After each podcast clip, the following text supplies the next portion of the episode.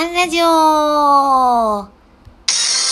事アンちゃんが日々の人事絡みの雑貨をなんとなくお話しして終わるというアンラジオ。今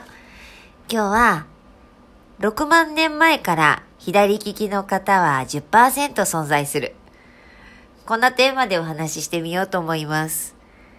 え今日は暖かかったですね。私もあの、今日はオンラインで自宅で、えっと、丸1日7時間かな、あの、登壇してて、で、全員、あの、女性の方でした。女性対象としたリーダーシップでね。その会社では、女性の社員の方がようやく1割っていうことで、まあ、別に女性だけ集めるとかなんか、なんだろう、能力差はないんですけど、やっぱ精査ってありますからね。で50%ちょうどみたいな話を聞いて、別に母がいいってわけじゃないんですよ。でもなんかこう、左利きの方も世界で10%ぐらいだなって話をしてたんです。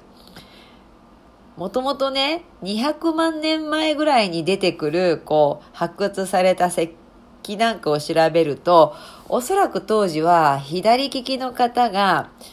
こう、4割ちょっとぐらいいたんだろうって言われてます。で、それが、なんかこう、6万年ぐらい前から1割ぐらいに落ち着いて、もう今は時代も性別も人種も変わらず、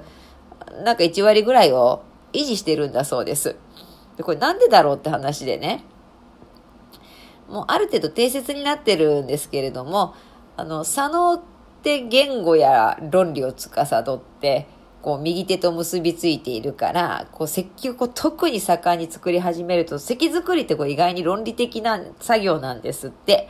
で、そこからの関係で、右利きが増えたんじゃないかと。で、右脳は創造性とか感性を司って、これがまあ、左手と結びついていて、左利きの方が増えたっていうのは、左脳の機能の発達と関わりがあるんだと。なんかいう話。じゃあ、このまま行くと、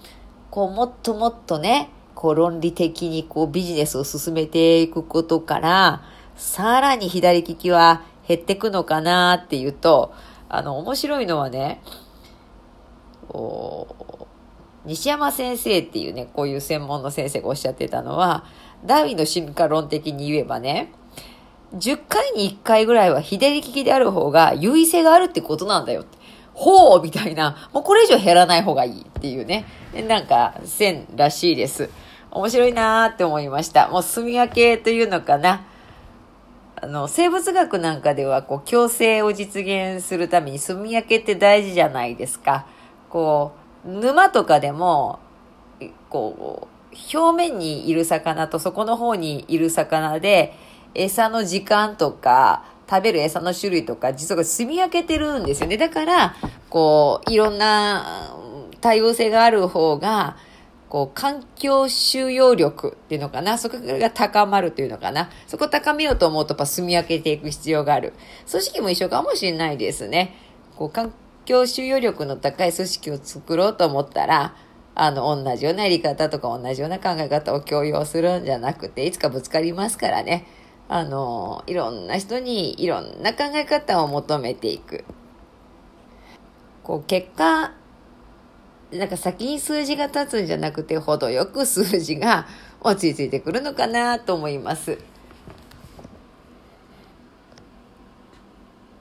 まあでも、今後ね、人工知能なんかがこう、どんどん出てくると逆に人間が、右脳をもっと使い始めるから、ちょっと左利きの方が増えてたりするのかもしれないですね。自然の摂理って面白いです。今日はここまで。次回もお楽しみに